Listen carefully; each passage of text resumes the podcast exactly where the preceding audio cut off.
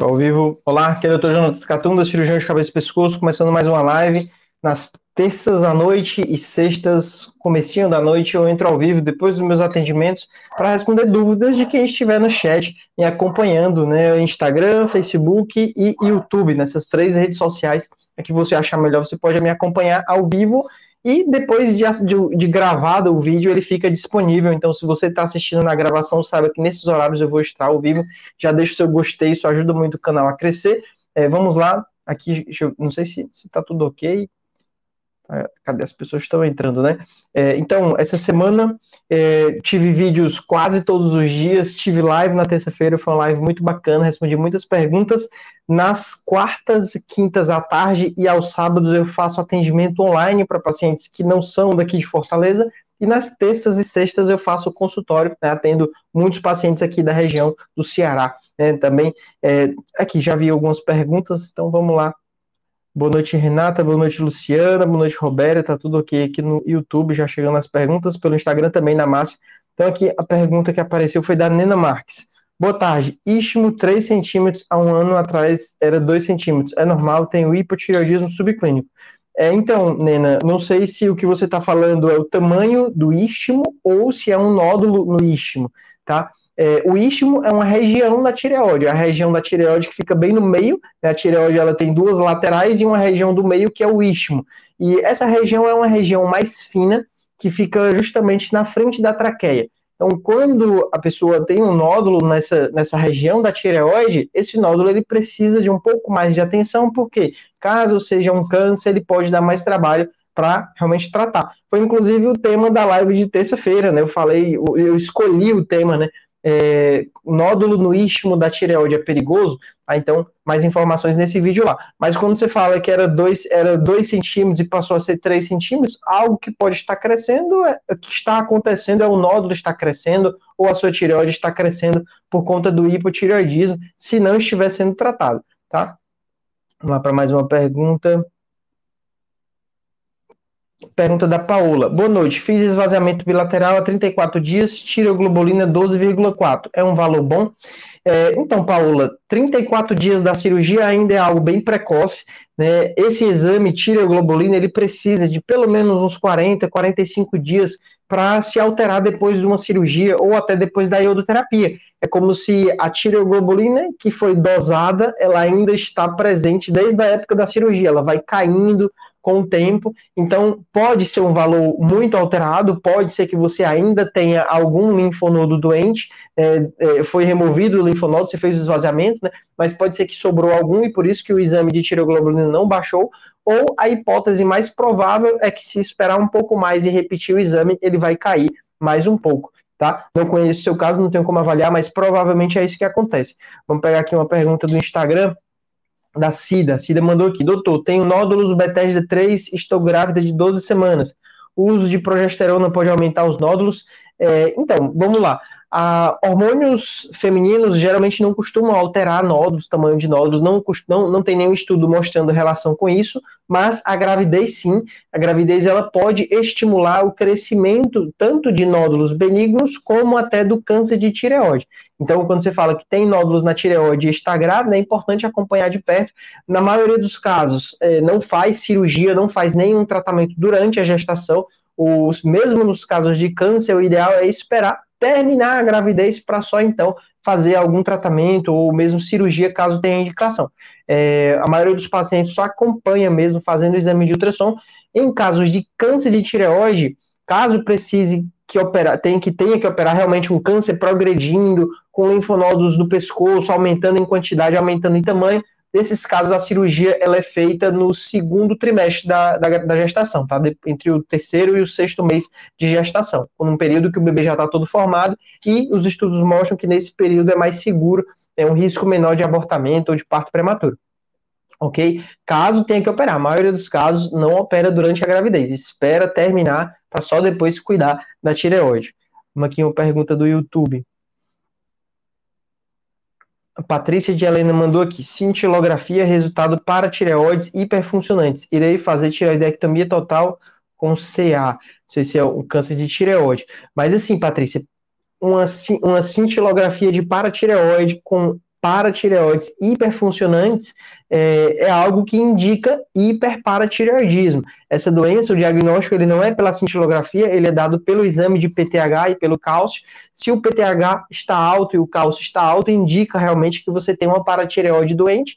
E a vantagem, quando vai fazer a cirurgia da tireoide, é, é que é no mesmo acesso, é na mesma cirurgia, consegue tratar a doença da tireoide e tratar as paratireoides doentes, tá bom? Essa cirurgia é uma cirurgia tranquila, uma cirurgia relativamente menor do que a cirurgia da tireoide, mas que uma das dificuldades é encontrar a paratireoide doente. Então, o exame de cintilografia, ela, ele é utilizado em conjunto com o exame de ultrassom para você saber justamente qual é a paratireoide doente, para na hora da cirurgia não correr o risco de operar o lado errado ou tirar um tecido que não é paratireoide algo que pode acontecer é isso. Eu já vi alguns casos de pacientes que operaram, é, não foi removida para tireoide doente, e o paciente teve que operar novamente, né, para ter certeza que havia tratado o problema certo, né? Vamos aqui para uma pergunta agora do Instagram, deixa eu ver aqui. Pergunta da Márcia. Doutor, estou esperando para fazer a cirurgia da tireoide total câncer na fila do SUS. É preocupante esperar muito tempo? É, então, Márcia, a, ainda bem que a maioria dos casos progride muito lentamente. Então, não chega a ser um prejuízo, não chega a, a prejudicar o paciente ficar esperando algum tempo, às vezes até anos na fila do SUS. É preocupante quando o caso está progredindo. Então, se a tireoide está ficando cada vez maior, o paciente está tendo cada vez mais sintomas, Quanto mais você espera, pior vai ser para o paciente, mais difícil vai ser a cirurgia, mais aumenta o risco de ter complicações relacionadas ao nervo da voz ou às paratireoides, ou se for um câncer, esse câncer ele pode proliferar, né? Ele pode enviar metástases para os linfonodos e a cirurgia se tornar cada vez maior e mais complexa, ao invés de ter que remover só a tireoide, ter que remover só os, ter, os, remover os linfonodos, ou até linfonodos da parte lateral do pescoço e ter que fazer uma incisão maior. Quanto mais o tempo passa, aumenta o risco disso acontecer. Se você está aguardando e não está vendo nenhuma progressão, é, é, importante, inclusive, o paciente que está na fila fazer exames com uma certa periodicidade, pelo menos três em três meses, para ter certeza que o problema está estável, né? É, durante esse acompanhamento, você consegue ver se o problema está progredindo ou não. Se estiver estável, é ótimo, né? Não vai ter tanto risco assim, mas se está progredindo, é algo sim preocupante e indica que não é recomendado esperar muito tempo. Talvez tenha que correr, acelerar para resolver o problema.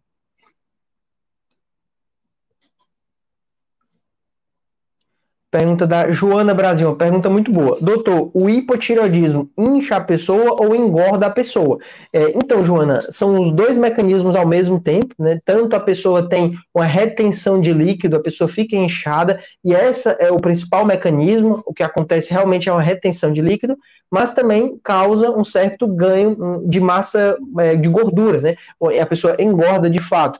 É, isso porque o metabolismo fica mais lento, a pessoa fica com menos é, vontade de fazer atividade física, acaba comendo errado. Então, nesse quesito, o hipotireoidismo, quando não está em tratamento, a pessoa pode acabar engordando.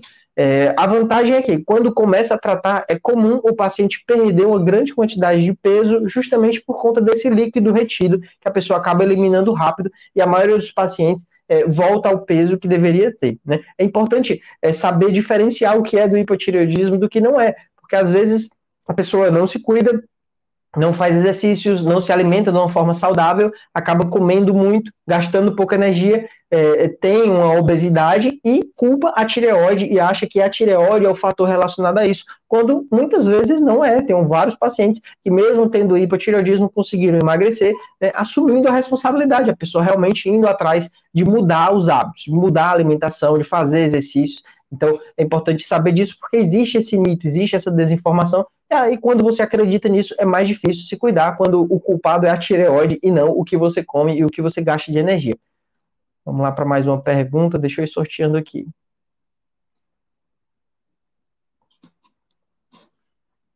Pergunta da Alexandre Santos. Doutor, tenho síndrome de Hashimoto, tomo Levoz de 25, estou tendo urticária pelo corpo, vai e volta. É normal? É, então, isso é algo que tem que ser investigado, né? é, porque pode não ter nada a ver com a doença da tireoide nem com o tratamento da tireoide. Urticária são lesões de pele que são, coçam muito, às vezes é indicativo de alguma alergia, seja uma alergia alimentar, algum alimento que você está comendo e está causando essa reação, ou uma alergia de contato, algo que você tem contato e desencadeia a reação alérgica. Então é importante buscar, é, ou até medicamentos. Esse da tireoide é muito raro causar alergia, às vezes é algum anti-inflamatório, algum remédio para dor, ou até algum suplemento, uma vitamina, a pessoa está tomando e está tendo alergia e não sabe o que é. Então, realmente recomendo procurar um médico para investigar melhor esse tipo de problema. Existe uma especialidade chamada alergologista, é um médico especialista nesse tipo de alergia. É, é interessante avaliar, mas saiba que não tem relação nenhuma com a doença da tireoide. Vamos aqui para mais uma pergunta. Deixa eu escolher aqui. Enquanto isso, você vai curtindo o vídeo. Pergunta do Mike Pittsburgh. Doutor, cisto tireoglosso pode virar câncer? Não há cirurgião de cabeça e pescoço na minha cidade. É, realmente somos poucos especialistas, né? De 500 mil médicos do Brasil, só mil são cirurgiões de cabeça e pescoço, porque é uma formação muito longa, são necessárias duas residências. Então, cisto tireoglosso é uma anomalia congênita, é um defeito de fábrica, a pessoa já nasce com cisto tireoglosso, e ele tem relação com a embriologia da tireoide. A tireoide, ela surge na língua, no período embrionário, e ela migra para o seu lugar do pescoço, e às vezes fica uma parte do trajeto, e nesse trajeto pode acumular líquido, formando o cisto tireoglosso.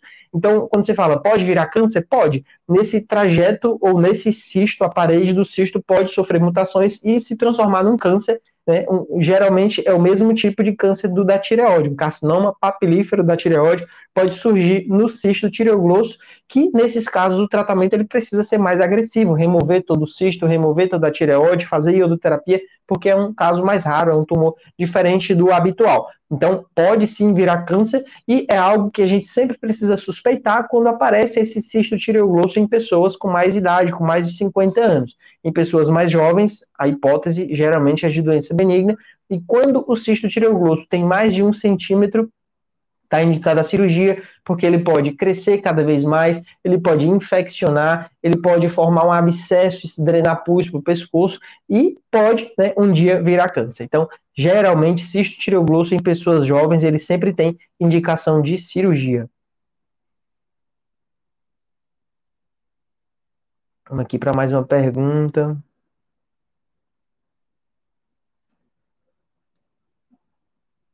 Pergunta aqui do Ricardo Lima. Ir para o subclínico sem sintomas, precisa tomar remédio?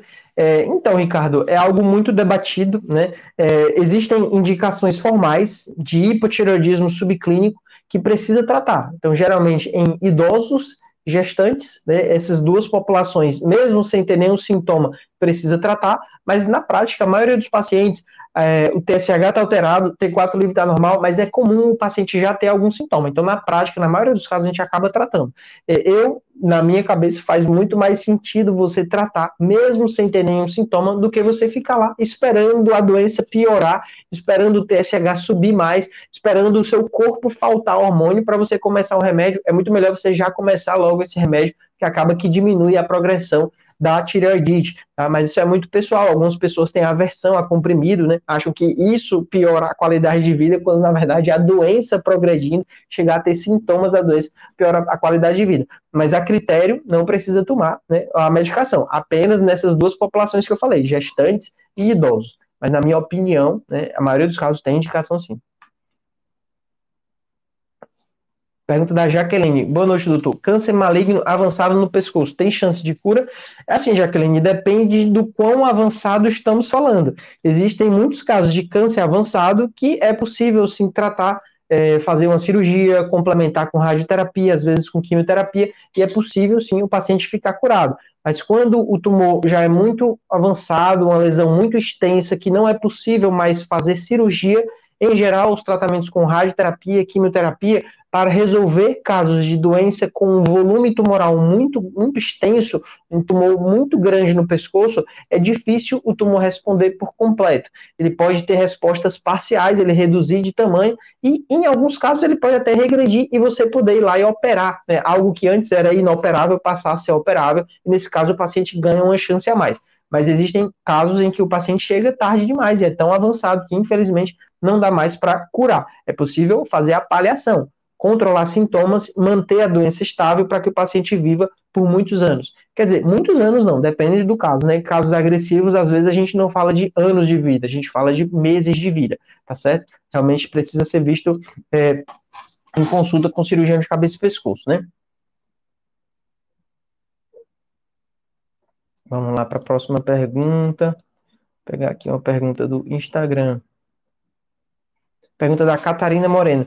Criança de 5 anos com linfonodos cervicais proeminentes é normal? É, então, Catarina, não pode ser normal, pode não ser. Linfonodos são algo, são, são problemas comuns em crianças, geralmente relacionados a alguma infecção viral ou bacteriana. Eles crescem para combater essa infecção, ajudar na produção de anticorpos, na produção de células de, de defesa. Para passar dessa infecção, o linfonodo ele regride. Então, não necessariamente é algo anormal, algo doente mas pode ser algo doente, né, caso esse linfonodo ele tenha características suspeitas de ser um câncer, um linfonodo duro, ou um linfonodo que está crescendo cada vez mais, passaram-se várias semanas e o linfonodo ainda está lá, né, é algo que realmente precisa é, ser visto em consulta com o cirurgião de cabeça e pescoço, né. Vamos aqui para mais uma pergunta, é, a pergunta da Emanuela. Doutor Jonas, quem tem doença de Graves com nódulos pode usar iodoterapia? É assim, Manuela, vai depender muito da intensidade da doença de Graves e do tamanho desses nódulos. Quando o paciente tem bócio multinodular, vários nódulos grandes e hipertiroidismo, a iodoterapia nem sempre é uma boa opção, porque vai tratar o hiper, mas não vai tratar os nódulos. A pessoa vai continuar com os nódulos, e nesse caso, acaba que é, continuando com os nódulos, vai ter que passar por uma cirurgia. Então, você faz a iodo e faz cirurgia, podendo resolver tudo só com a cirurgia. Então, depende muito do caso. Existem casos que é um hipertireoidismo tão grave, tão intenso, que a cirurgia é muito arriscada. Então, nesses casos, é melhor tentar primeiro a iodoterapia e depois, né, quando o hipertireoidismo esfriar, pensar na cirurgia. Depende muito realmente da, da situação, né? Aqui para mais uma pergunta.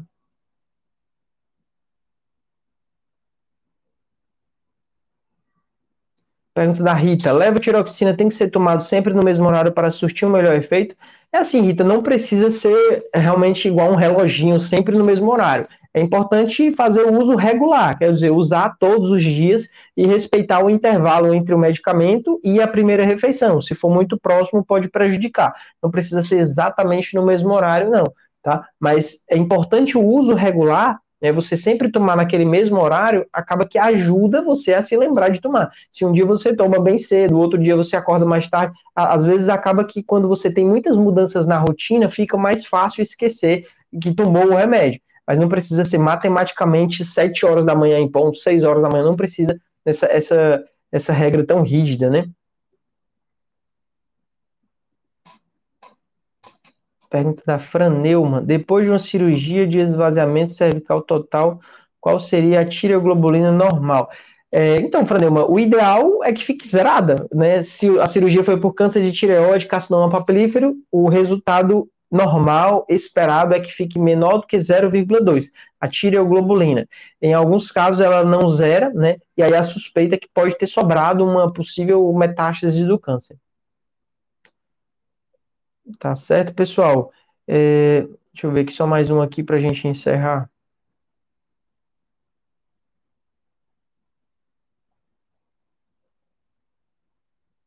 Pergunta boa. Tem muitas perguntas aqui que são tipo consultas, né? Muito grandes, né? Aí não dá, né, pessoal? Pergunta aqui a Camila. Boa noite, doutor. Descobri um câncer de tireoide, células de Hurtle encapsulado, porém com invasão. O que significa? É, então, carcinoma de células de Hurtle, ele é como se fosse uma variante do carcinoma folicular. É um tipo de câncer de tireoide parecido com o papilífero, mas levemente mais agressivo, que pode ter um risco maior de recidivas e de dar metástase.